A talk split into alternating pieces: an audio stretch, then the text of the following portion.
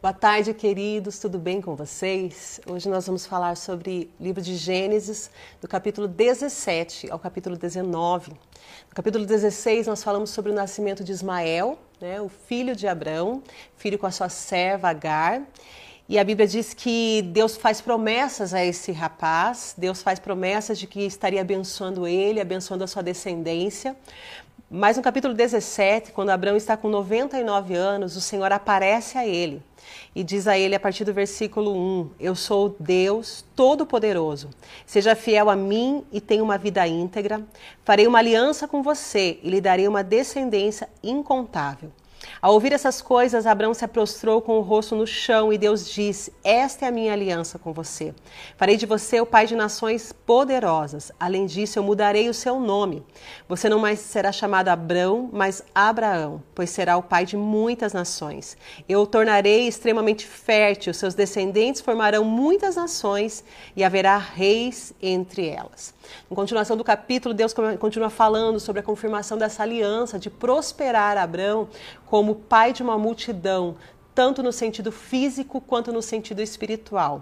Preste atenção que aqui Deus muda o nome dele, porque a situação de Abraão está sendo mudada o nome estava muito relacionado à situação da pessoa. Abrão queria dizer pai de elevação, pai elevado. Estava relacionado à sua posição financeira. Ele era de uma família rica. E agora Deus estava trocando seu nome para Abraão, que quer dizer pai de multidões. Ele não era mais um homem elevado, de uma classe social elevada, não era mais simplesmente um homem que veio de uma família rica, mas a partir daquele momento Deus estava subindo ele de nível, fazendo dele um homem próspero em todos os sentidos. Próspero financeiramente, próspero espiritualmente e prometendo para ele que da descendência dele viriam reis, viriam homens poderosos. Deus estava confirmando a sua aliança para toda a sua geração e dizendo que essa aliança não teria fim. Deus também muda o nome de Sarai Deus diz para ela assim: o teu nome não será mais Sarai, mas de agora em diante se chamará Sara. Ela também deixou de ser uma princesa e se tornou a mãe de uma multidão.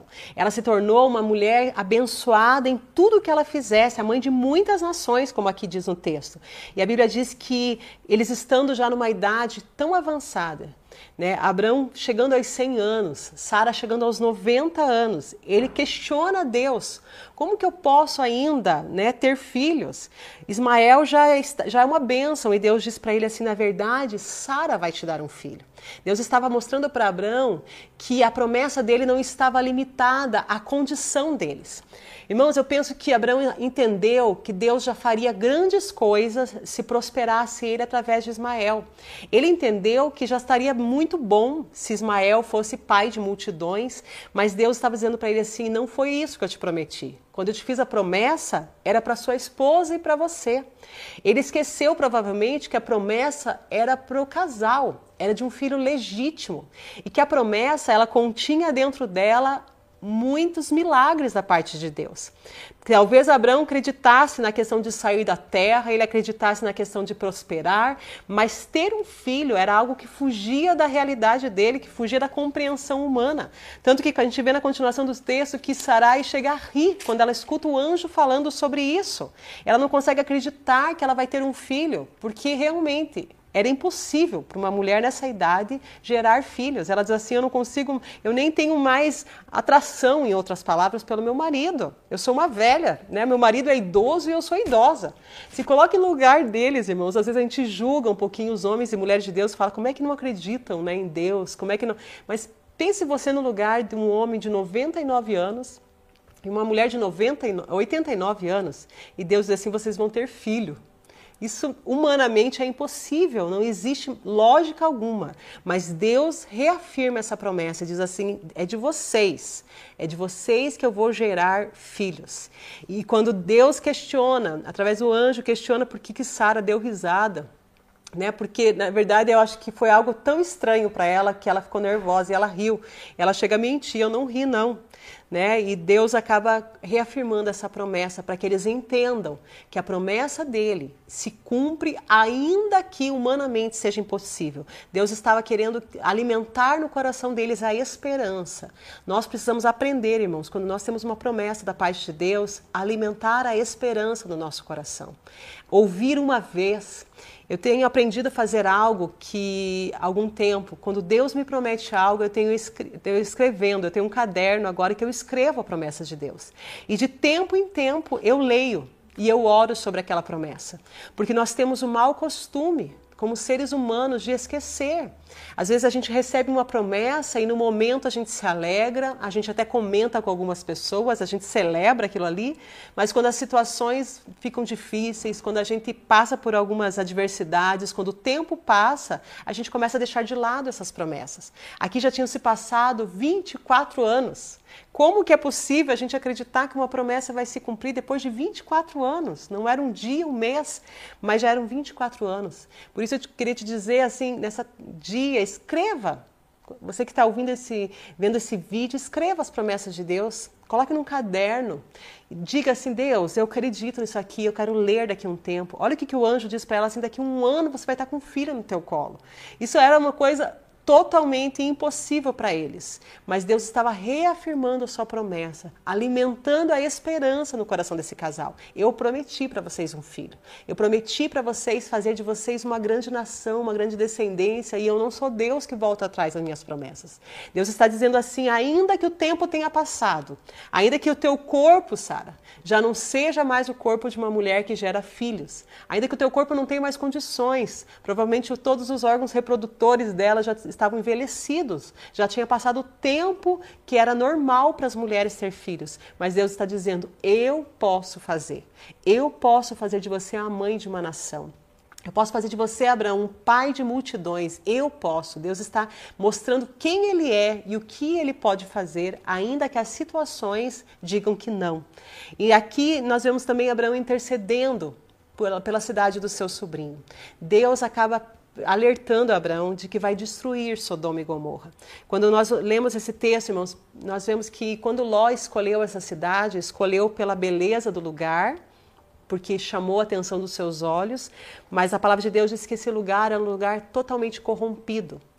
Tanto que hoje nós ouvimos alguns termos que se referem a esse lugar, quando nós ouvimos falar dos sodomitas, pessoas que faziam, tinham todo é tipo de relação ilícita, viviam nesse lugar chamado Sodoma e na cidade chamada Gomorra. E Deus alerta Abraão dizendo que vai destruir essa cidade, que vai aniquilar com essa cidade. E nós vemos aqui Abraão intercedendo por Sodoma.